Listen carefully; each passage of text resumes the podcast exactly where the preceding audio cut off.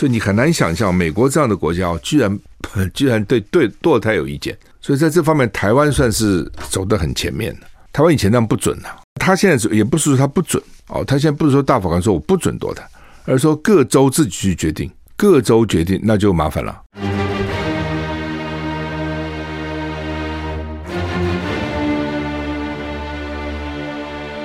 赵少康时间，吃喝玩乐骂，和我一起快意人生。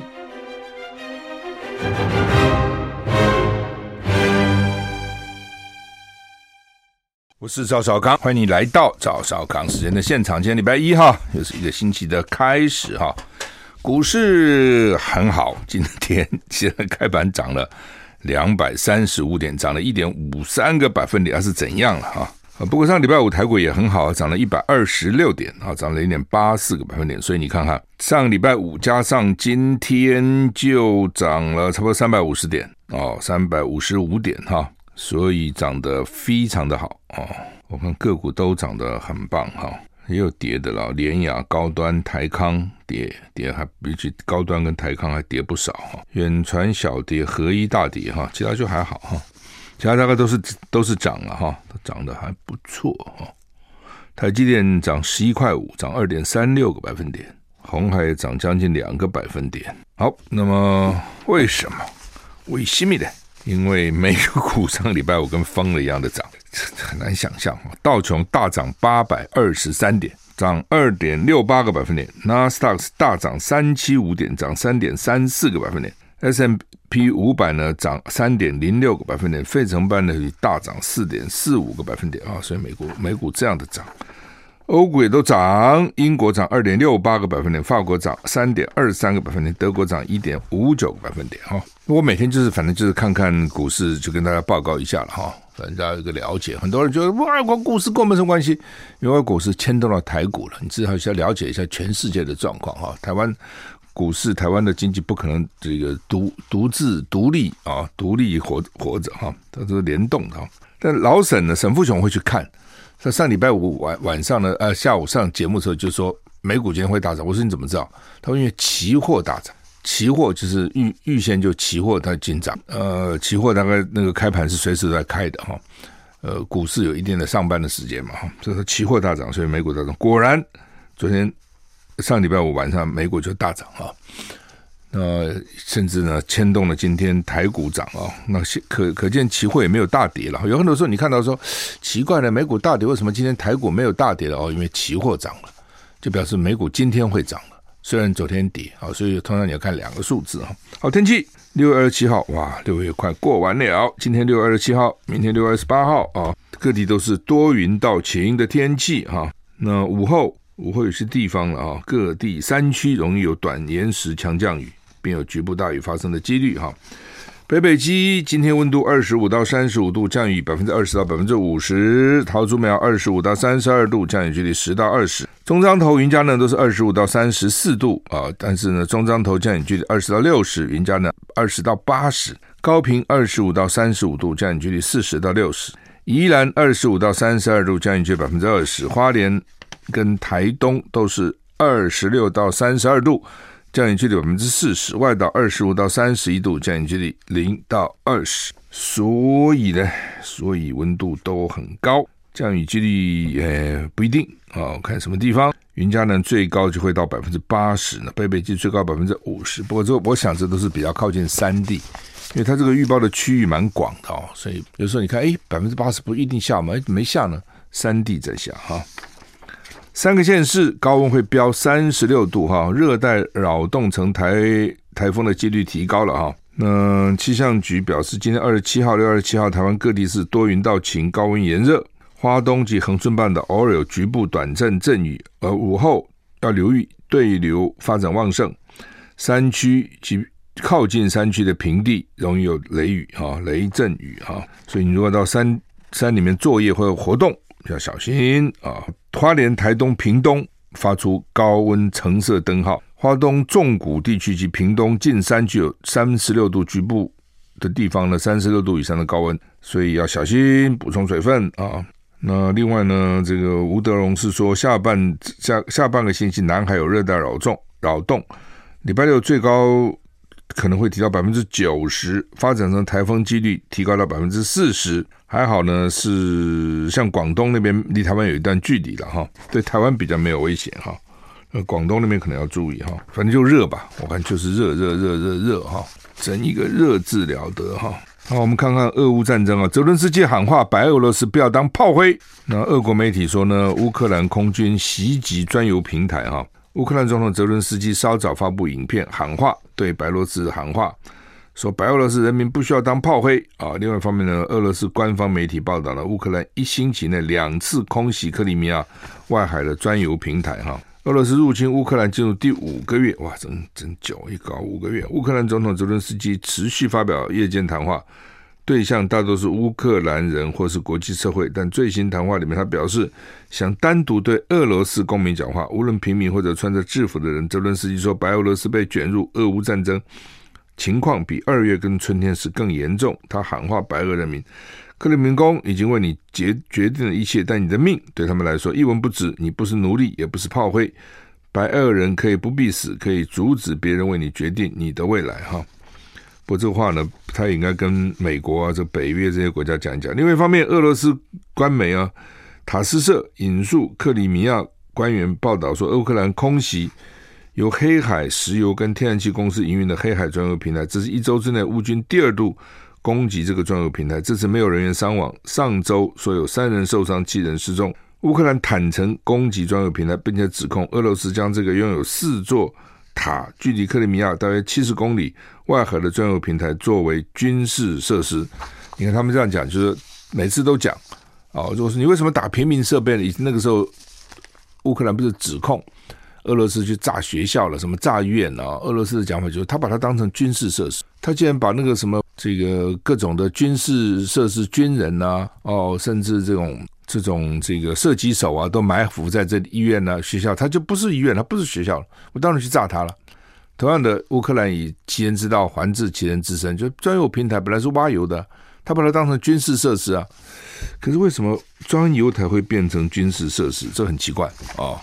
专油台通常离岸都蛮远的哈，你看离离外离岸七十公里。克距克里米亚半岛七十公里外海专油平台，七十公里很远了，那么远的外海哦，一般都一般的专用平台都离岸没有太远哦，它看起来离岸很远哈、哦，那怎么做军事设施？在上面放飞弹吗？在方面这个打这个渡过的船舶吗？想不出来了啊！不过很奇怪哈，那跟专有平台很大啊，专用平台很大，那直升机能起降，怎么会做军事设施？哦，还是说它的油最后呢会变成军事使用的油啊？所以它也是军事设施的一部分啊。反正看你怎么讲吧。普丁俄乌战争后首度出访到中亚的塔吉克、土库曼。俄罗斯媒体报道，普丁本周将出访中亚塔吉克跟土库曼，这也是他下令去打这个乌克兰以后的首度第一次出访哈。那俄乌战争超过四个月了啊，这个礼拜呢，这个。普丁要访问塔吉克跟土库土库曼两个都是中亚国家。塔吉克总统呢拉赫蒙是俄罗斯的亲密盟友。土库曼首都阿什加巴特将举行里海国家峰会，到时候呢，包括亚塞拜然、哈萨克、伊朗跟土库曼等国的领导人都将与会。里海的附近的国家了哈。普丁回到莫斯科之后呢，将与印尼总统佐科威举行会谈。根据俄罗斯新闻社引述俄罗斯国会上议院议长的消息报道呢，说普丁还准备在六月三十号访问白俄罗斯，跟白俄罗斯总统卢卡申科参加一项论坛会议。日前，普丁接见卢卡申科，他说未来几个月将会运交伊斯坎德 M 战术飞弹系统给白俄罗斯。这项飞弹系统能用于弹道或巡弋飞弹，搭载传统或核弹头。普丁建议升级白俄罗斯的战机，让战机能够携带核武。刚刚不是讲吗？泽伦斯基还跟白俄讲说：“你们不要啊，你们不要做炮灰啊，你们不要受俄罗斯的指使。”看来俄罗斯现在在加强对白俄罗斯的这个武装，那看起来白俄罗斯对俄罗斯是不错了哈，一直都也没谴责俄罗斯，而且还甚至似乎要帮他啊。前一阵还在周边呢举行演习，一副好像动动武的样子、出兵的样子啊。德国峰会啊，G7 的德国峰会关注经济危机啊，俄罗斯恐怕陷入重大债务违约。七大工业集团 G7 年度峰会在德国登场，德国总理肖兹说。G7 的领导人都对迫在眼前的经济危机感到担忧。另一方面，俄罗斯债券利息支付宽限期限已经到，没有迹象显示呢持有人收到利息付款。俄罗斯恐怕发生几十年来第一次违约债务哦，就是他的债，人家买了不付利息。俄罗斯侵略乌克兰战争持续没有停止迹象，导致能源短缺、全国粮食危机等多方面的影响，让为期三天的 G7 七大工业集团的这个峰会蒙上阴影。在这个讨论经济会议，德国总理表示啊，经济成长放缓，通货膨胀上升，各国都对经济危机表示担忧。另外一方面呢，俄罗斯债券支付利息宽限到期在二十六日到期，没有迹象显示。俄罗斯的国际债券持有人收到利息，克里姆林宫一再说我们不会违约啊，我们不会违约，但因为制裁，我们就付不了四百亿美元债券的利息。啊，是你们制裁我没办法，我们休息一下再回来。I like 我是赵浩康，欢迎你回到赵少康神的现场。我刚刚讲哈，俄罗斯现在不付人家债券的利息哈，就是你买债券之后每个月或是每半年、每一年都要给人家利息嘛哈。他现在不给利息了，克里姆林宫说你们制裁我，所以我就不能继续支付规模四百亿美元债券的款项。俄罗斯指控西方国家试图让俄罗斯陷入人为的违约。俄罗斯财政部说呢，已经用美元跟欧元付款给俄罗斯集保公司，强调俄罗斯财政部已经履行义务，希望能避免陷入布尔什维克革命以来第一宗国际债券重大违约事件，但很难跨越障碍。美国财政部外国资产管理局 FAC 从上个月底实际阻挡俄罗斯从事支付，他要支付也不给他支付了啊，这个也奇怪啊，反正就是阻挡你嘛哈。那我看今天的媒体报道说，他们现在。要制裁俄罗斯，不给他卖黄金哦，哇！俄罗斯看起来，我们以前谈到黄金，想南非，对不对？你到南非去，一定会去参观那个矿金矿，甚至还有一些地方给你捞黄金哦，有没有？就到那个什么河里啊、沙里去捞，好玩嘛？哦，捞黄金，冲啊冲，要钱的！啊你要付不知道多少钱去捞个黄金。冲啊冲啊冲啊冲！哎，有些就有那种像闪闪的金沙啊。这个 G7 峰会在德国巴伐利亚茂爱茂山庄啊登场啊。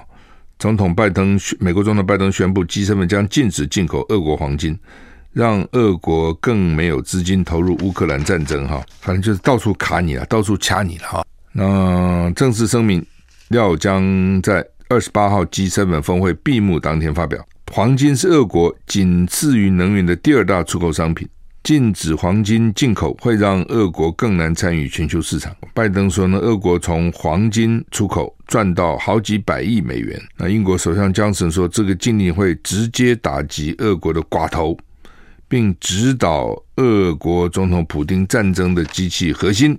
白宫说呢，二零二零年俄国黄金出口总值差不多一千一百九十亿一百九十亿美元，占全球黄金出口百分之五。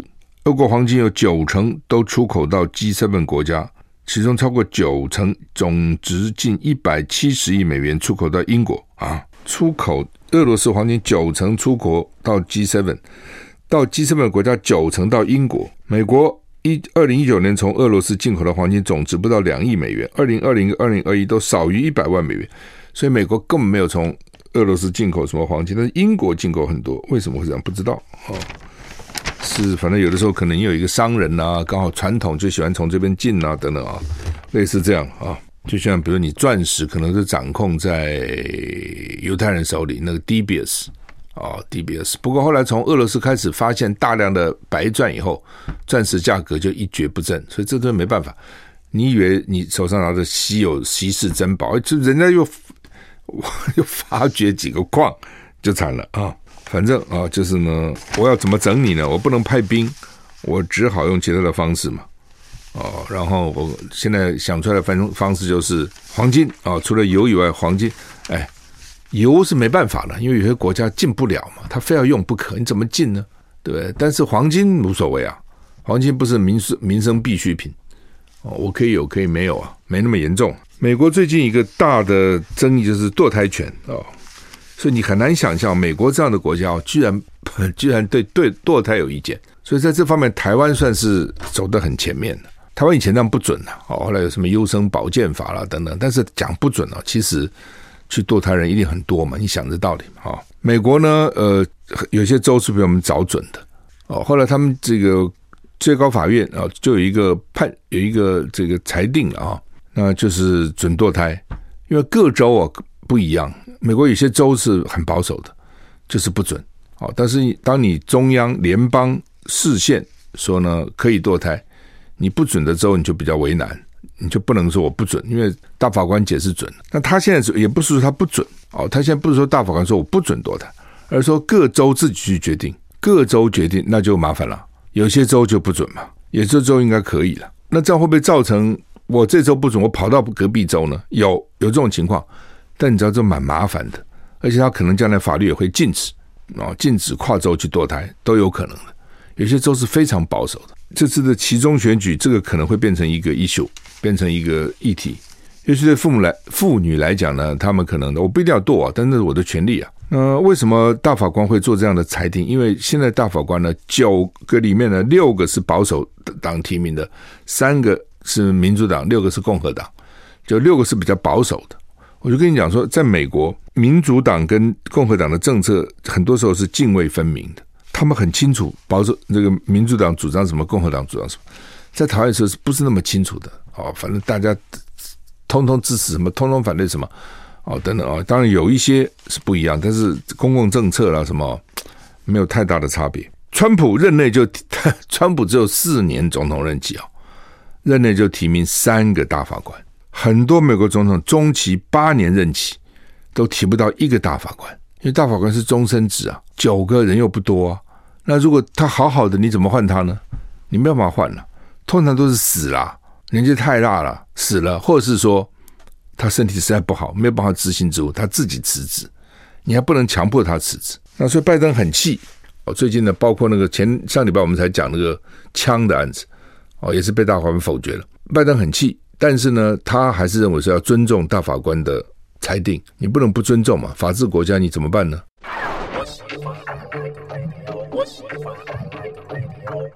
我是赵少康，欢迎回到赵少康时间的现场。那刚刚讲美国这大法官啊是很厉害的啊，因为美国这联邦制的啊，你很多地方政府很多地方自治权呢，但大法官就给你解释啊，统一解释哈，六六个共和党啊，所以上次那个枪的案子是六比三。这次呢，呃，一个大法官虽然是共和党提名，他是说他有不同的意见了哈，所以呢，现在变五比四啊，五比四还是还是保守派赢了哈。那他是这样讲，他说，除非国会定法，国会去立一个法，这个准就是变成一个联邦法，那你就可以 override，你就可以超越这个各州的立法，除非你定一个。全国法，但是就是我就跟你讲，他美国很多时候是这样，他这个国会哦就反映选民嘛，他有一些州的选民就是很保守啊，那这些保守的选民他就支持出保守的国会议员嘛，哦，那你非要他国会议员说我是 liberal，我是自由派啊，哦，我要准许堕胎合法，你下次不要当选了，你的一你的民众把你干下来了，美国。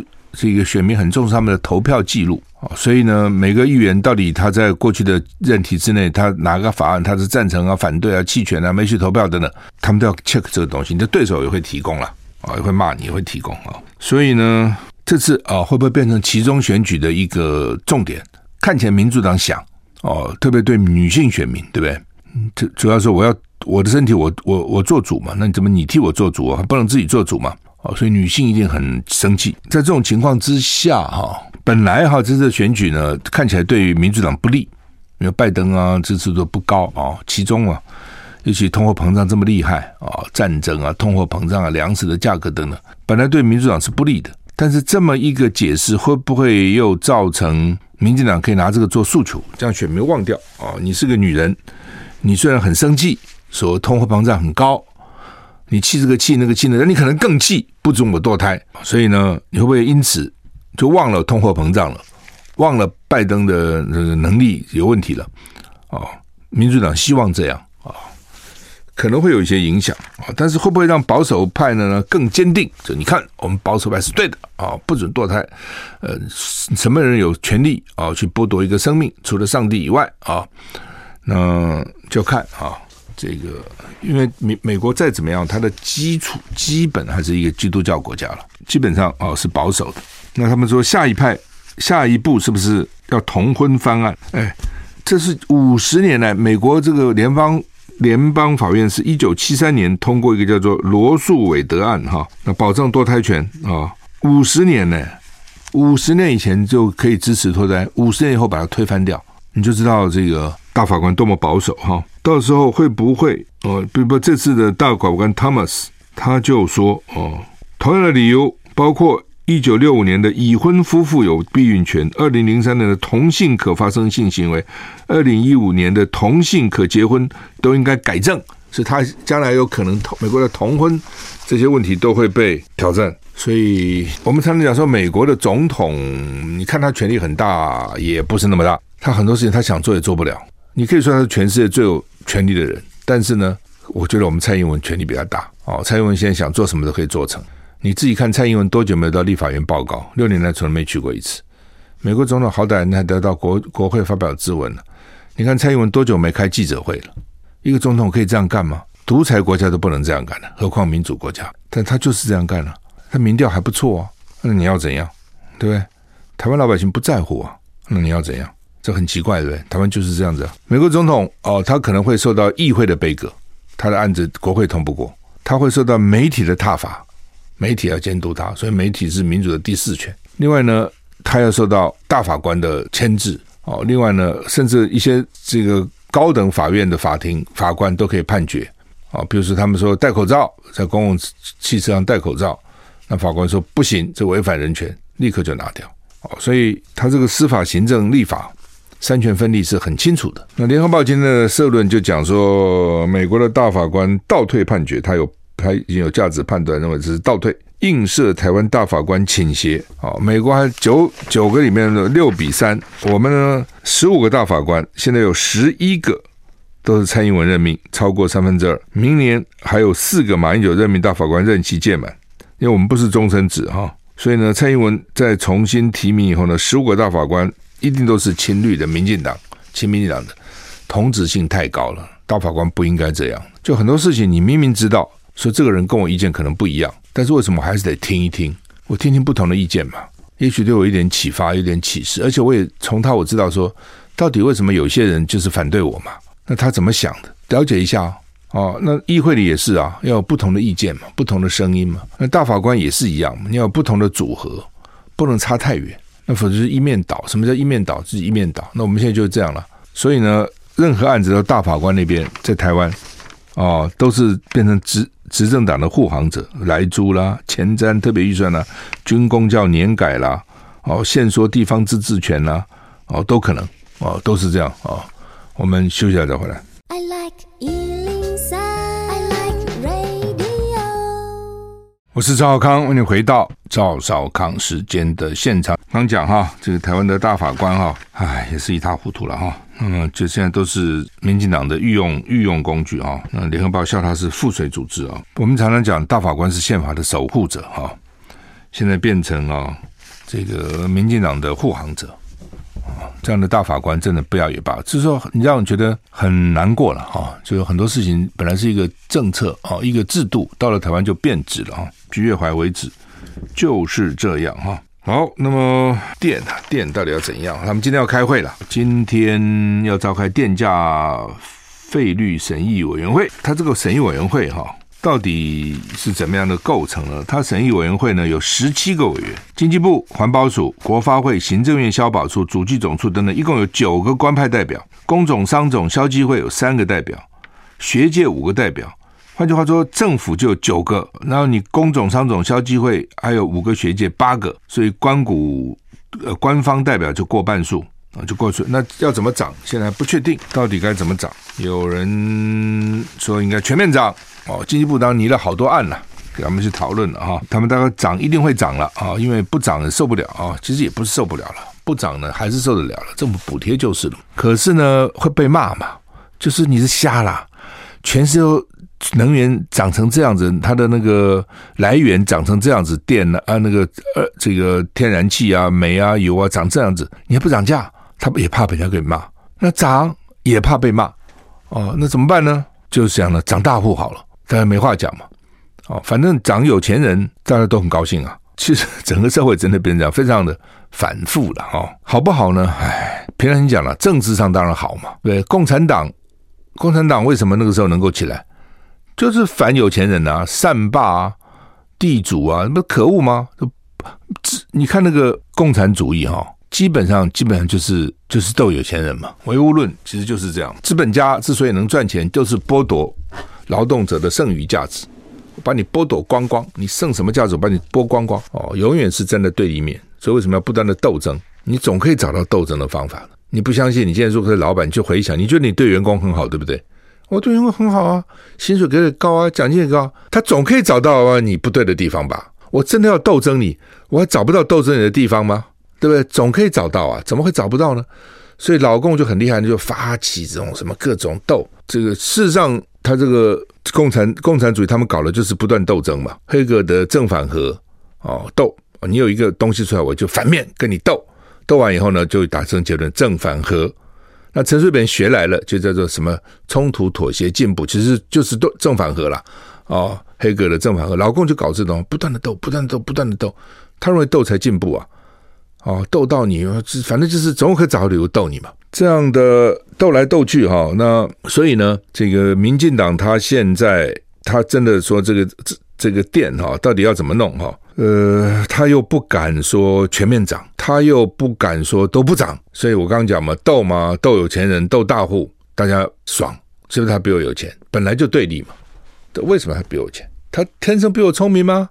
没有啊，我看他蛮笨的。你看那有钱人，很多人讲话笨笨的。那几大财财团真的讲很聪明吗？我看也没有啊，没有比我，不见得比我聪明。他比我努力吗？我我每天好辛苦啊，我每天工作，他哪有我努力啊？他钱赚钱容易得多啊！哦，等等等等啊，所以把他的钱来斗争好不好？好，当然好嘛！哦，基本心理是这样子了。哦，贫富本来就是对立嘛，本来心理就是对。你嘴巴讲没有对立，劳资和谐，他其实还是对立的。所以呢，他现在想来想去，又不能不涨，不涨人家会骂，说你实在是太可恶了。因为他实际上用国库来补，他是可以拖的，怎么不行呢？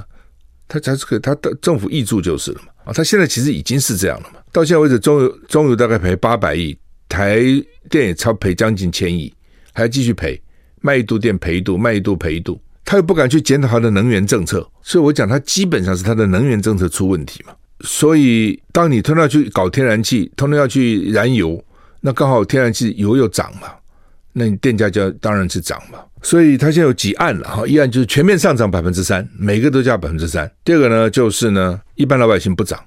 只涨大户，可能涨到有时候涨到百分之八、百分之十。还有就是说呢，就算是不是工厂，老百姓，但是你是豪宅，你你的房子很大，用电很多，我也涨你哦。这有几种案子哦，有几种案子。那当然，民进党很厉害，就是说他在涨以前，他会先运作这个环境，比如说叫一些御用的环保团体就出来说，该涨电价啦啊，不涨电价这个浪费啊，等等的，他就不知道节俭等等。啊，一些学者啊，一些什么周刊啊，拿了他的钱就开始讲啊，我们电价多便宜啦，这世界比多高，我们成本涨了多少，所以非要涨。他先去塑造这个舆论，一看就知道民进党的动，民进党这点是很厉害的啊，就先把这个铺成这个环境，讲道理嘛。那苏贞昌也出来讲了，说我们合理啊，就反映成本啊，都没错，这讲的没错。问题是成本为什么会涨呢？那不就是你民进党的能源政策造成的吗？对不对？你那个核一、核二、核三，好好的，你说核四盖不盖？它核电厂你要分开看，一个是你核四要不要动，那是另外一回事情，好吧？就让核四不动，核一、核二、核三要不要继续运转？这是另外一个。它有些机器好好的，时间到了，它其实可以延役，它不延，它把它停掉哦。为什么？就是它它就是二零二五非核家园，它非要达到它这个不可。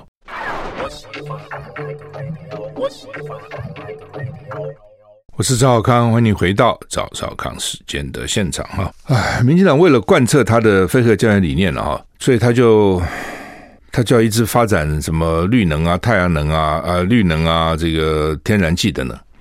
天然气也是烧炭的，哦，所以就说你将来可能会根本不可能，所以他们电力含碳量哈，你不可能减少嘛。你到时候你国际怎么办呢？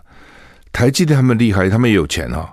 他把绿电那个都买去了，你知道？我碰到那个特那个风力发电业者，他们讲说，他们根根本不担心他们将来电卖给谁，他根本不要卖给台电了，还跟你公家机关搞来搞去，他全部卖给台积电。台湾的绿电了，百分之九十都被台积电包了，他必须要，否则他很难外销，会被制裁。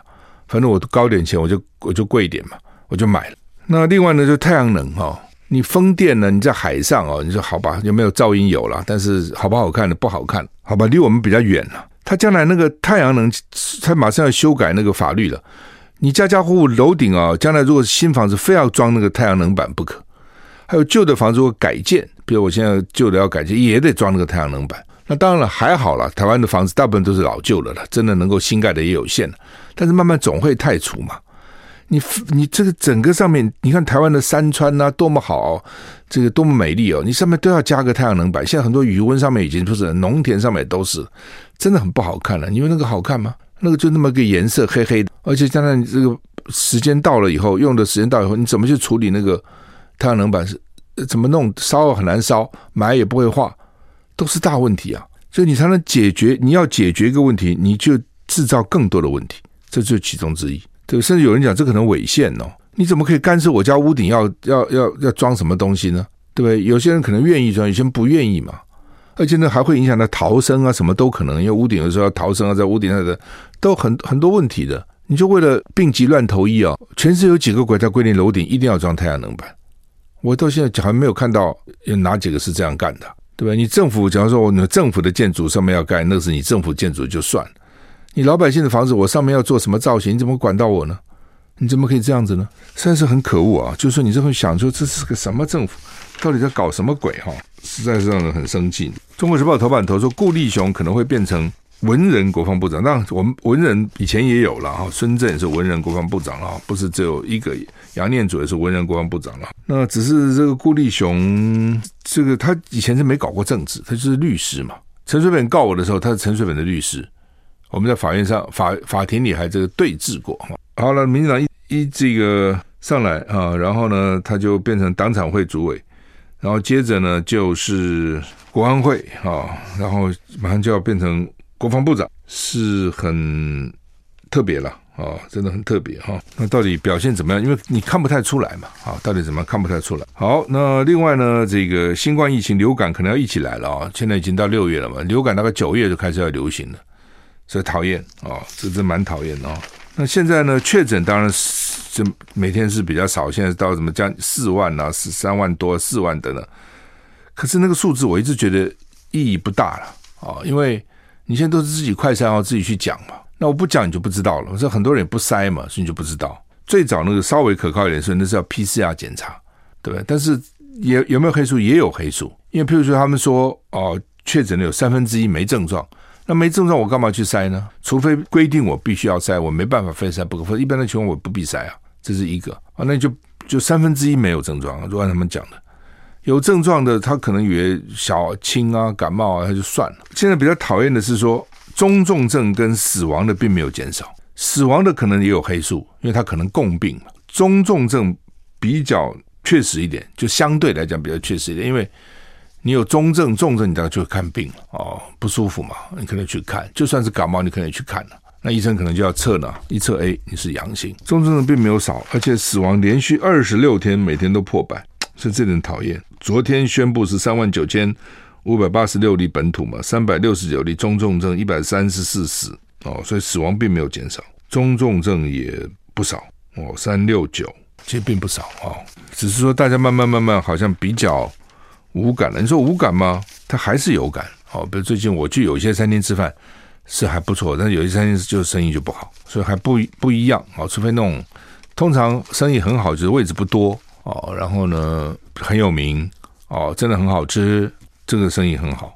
那如果餐饮很大，位置很多，就不见得就不容易坐满，大概是这样讲啊、哦。那另外呢，说大学哈、哦、考招大学有什么意思哈、哦？他现在就用申请入学嘛，申请入学不满意，或者我我申请不到。我才去参加考试。那今年呢？这个有三万五千个，有三万五千个缺了，就是三五，就是你可以有三万五就分发了，只有两万九千人报名，知道这意思吗？现在大家都用申请的算了，不希望再去考了。所以呢，能够申请到就都去念了。那有些我不满意，或是我重复哦等等，我不要了。有三万五千个可以可以让分，可以给你们分发，但是呢，报考分发的只有两万九千人，所以起码有六千人就空了嘛。对不对？那空的一定是私立学校多嘛，因为公立学校学费比较低啊，但好歹是个公立学校哦。因为公立学校再怎么样，我是个公立啊啊，私立当然有几个私立是不错的，但是也有很多私立是没那么好的。那我干嘛读私立呢？我交那么多学费，我不如读公立嘛。所以私立学校有些就是说不是那种一线的私立学校就很紧张哦，其实就是这样讲啊。啊，这个没办法了，其实真的越生越少，越生越少哈，这都没规划嘛，你当时没规划。啊，这样每个人都有大学念啊，当时觉得好像只要大学都有大学念了，问题就解决了。有有解决吗？没有嘛。当时那些猪头不知道怎么想的。没有大学念的时候，我想念啊；有的时候我就想好啊，这不是一定这样子吗？没饭吃的时候有饭吃就好啊，有饭吃我想吃好一点啊，吃营养一点啊，吃不会胖的啊，不就这样吗？以前没有大学念，你能念个大学，那时候只能有三分之一考上大学。那你现在大家都可以念大学，我当然需要念好一点嘛。那所以你那个比较不好的，你还是没人念了啊。再加上你搞那么多学校，现在孩子没那么多嘛，所以我那怎么办呢？你不能一个人去念两个学校，念三个学校，他就是数学问题，一个萝卜一个坑，怎么办呢？那就是你你完全之前就没有一个前瞻的规划，没有去想这个问题，或者我明明知道，但是我管他的，我眼前先满足再说。我们常常很多时候是这样，只满足眼前，以后以后以后再说了。管不到那么多了，哦，管什么以后啊？好，我们今天时间到了，谢谢你的收听，再见。